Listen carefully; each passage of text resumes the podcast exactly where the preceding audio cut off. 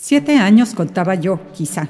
Toma, pequeña, me dijo una mañana mi madre, acariciándome el cabello y dándome un papel, en el que reconocí su letra. Es este un breve consejo que acabo de escribir. Estúdialo frecuentemente, medítalo y guárdalo contigo para siempre. Con gran reverencia tomé aquel papel y después de besarlo, me fui hacia el fondo del jardín para leer en silencio esos renglones. Los conservo aún con respeto porque tienen para mi corazón el sabor de los de Kenvis. Helos aquí. Huye de las malas compañías, pues no podrán traerte bienes sino perjuicios. Si vas por la calle con un mal compañero, cuando a éste se le ocurra lanzar una piedra contra alguien, parte de la culpa recaerá sobre ti, o acaso la culpa entera, porque el malvado fácilmente encuentra ardides para escapar al castigo, arrojando la falta sobre los demás. El bueno pierde siempre andando con el malo, y si no rehuye su compañía, puede estar seguro de que acabará por contagiarse de los defectos que ve continuamente en él. Dime con quién andas, reza la sentencia, y te diré quién eres. No busques, pues, amigos perversos para que no te llamen perverso a ti también. Anda con los buenos, para que a tus ojos y a los ojos de los demás tengas fama de bueno.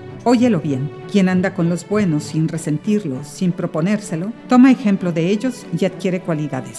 Sadi, poeta persa que floreció en el siglo XIII, explica, por medio de un bellísimo apólogo, la influencia que ejerce en nosotros la compañía de personas probas. Paseando un día, dice, vi a mis pies una hoja seca que exhalaba un suave olor.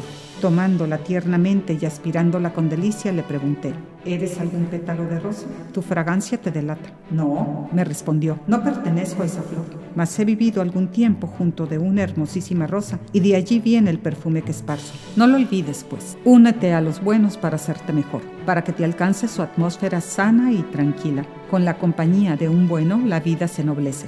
Mis siete años se exaltaron al leer todo esto. Con ciega obediencia medité aquel consejo de mi madre. Era preciso andar solamente con los buenos. Dirigí la mirada para observar mentalmente a mis amigos y ya me preparaba a eliminar de mi amistad por lo menos a las tres cuartas partes de ellos, cuando advertí, pasado el primer ímpetu y después de un sereno estudio, que la aplicación del consejo en este caso debía tomarse a la inversa. Era preciso, pues, que yo me volviera niña buena, tanto para evitar así que mis camaradas se contagiasen de mis defectos reprobables, como para llegar alguna vez a parecerme en algo a la hermosísima y fragante rosa del poeta Sadi.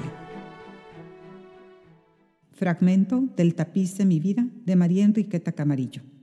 La corriente estelar